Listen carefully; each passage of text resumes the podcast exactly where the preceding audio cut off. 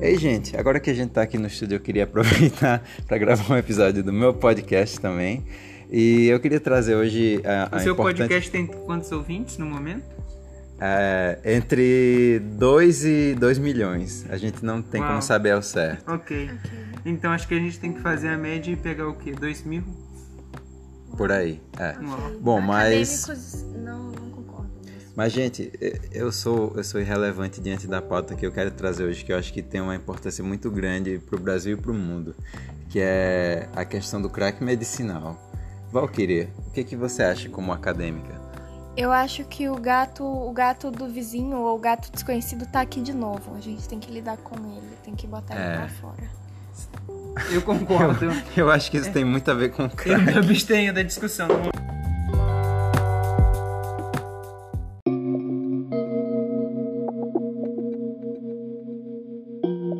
Crack, video games and other drugs.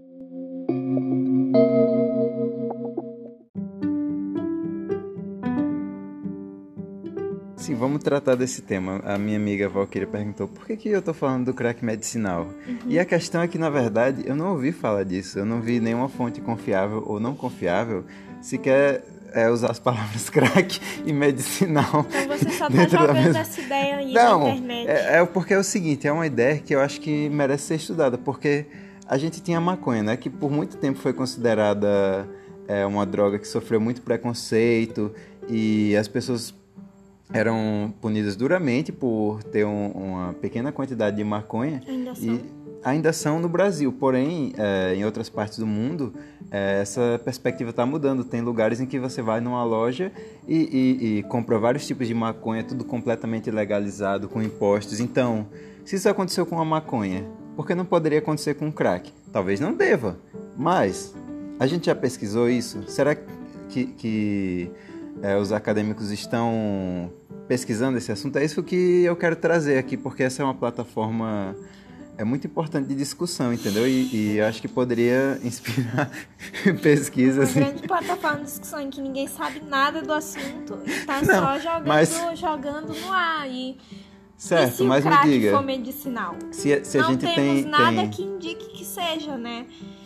Mas a gente tem alguma coisa que a maconha fosse antes de estudá-la?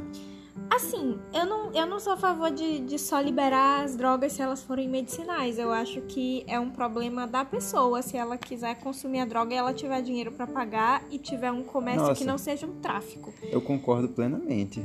Só que o crack com certeza não é medicinal. medicinal Não sei. ele não é. Por exemplo, às vezes eu me pergunto, se você tiver com uma dor de cabeça e você fumar crack, você vai continuar com essa dor de cabeça? Às vezes o crack pode ajudar, talvez não a tratar, mas a mitigar os efeitos de uma depressão temporariamente. Entendeu? Ele, ele tem, tem Hum. Da mesma forma que se você cortasse o seu polegar, você não ia lembrar da dor de cabeça. Né? Pois é, você é, mas, cortar seus dedos um por um é uma solução para dor de cabeça. mas o legal do crack, aparentemente, é porque você não vai perder os seus dedos tão rápido. É uma coisa de mais longo prazo, entendeu? Ou talvez você não Às perca vezes é dedos, bem é. a curto prazo mesmo. É, mas aí geralmente você não vai estar perdendo um dedo e, e- e tendo que sofrer com essa. Como é que eu, como é que eu digo aleijado de uma forma correta? Uma Credo. forma. Como é que eu digo? Deficiente. Isso que eu quis dizer. Você sofrer deficiência e às vezes é o crack vai te matar todo, da cabeça aos pés. Então você não vai ter que sofrer com a deficiência física. Você não vai sofrer esse preconceito da sociedade. Você pode Só sofrer. todos os outros. É, e quando o YouTube criou aí umas restrições maiores depois do Adpocalypse, vários criadores LGBT foram é, Desmonetizados. completamente desmonetizados, é. Não foi? Foi. Porque o YouTube, tipo, ele se tornou a plataforma mais rentável de repente, né? O YouTube é a nova televisão. É, E aí agora ele tá tendo que, pra agradar os, os As pessoas que pagam. as as pessoas que, que pagam, eles estão, tipo, dando uma limpada na plataforma deles. E aí eles estão desmonetizando várias coisas que são consideradas que desagradam a galera do dinheiro, É. né? Não se preocupem, gays. Eu vou criar o Dogotube, onde vocês poderão ser gays. vai ser multiplataforma. Só que aí a gente vai pagar eles como? A gente não tem grana. Os patrocinadores vão pagar eles. Os Aí, patrocinadores gays. quando, quando os patrocinadores não gostarem de algo, a gente remove do site para manter a rentabilidade. Não, não, a gente Deus, remove os não. patrocinadores e aí a gente fale. Pode ser também. A gente é. pede pra eles fazerem um Patreon pra gente. Precisam, foi? ou pediram É. pra ser financiados por Patreon, né? É, eu acho pessoas que, que o que ainda salva muito conteúdo interessante no YouTube é o Patreon.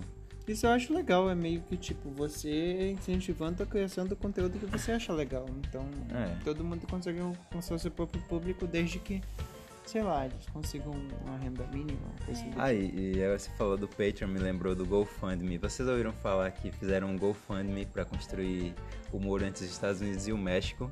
Eu vi hoje que já arrecadou mais de 18 milhões de dólares. Não. Ai, Cada doação Deus, média é 60 dólares. Uau. meu Deus. É, Quanto será que custa um muro entre os Estados Unidos e o México?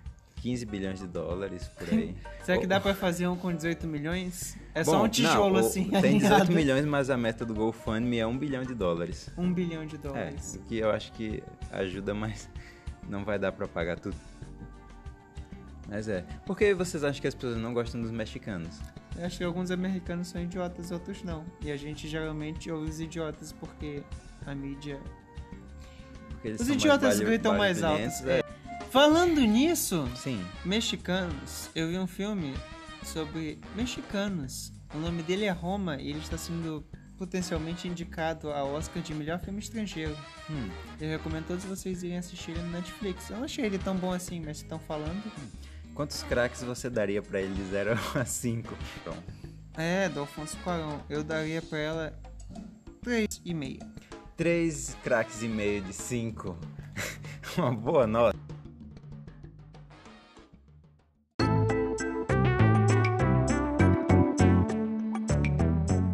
Bom, e assim se encerra mais um episódio do nosso podcast. Espero que tenham gostado. Hoje foi uma discussão séria, bem diferente do nosso conteúdo normal, mas eu acho que ficou bem interessante e trouxe algumas pautas relevantes para a sociedade.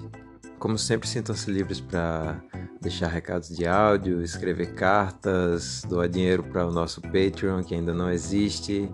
E até a próxima.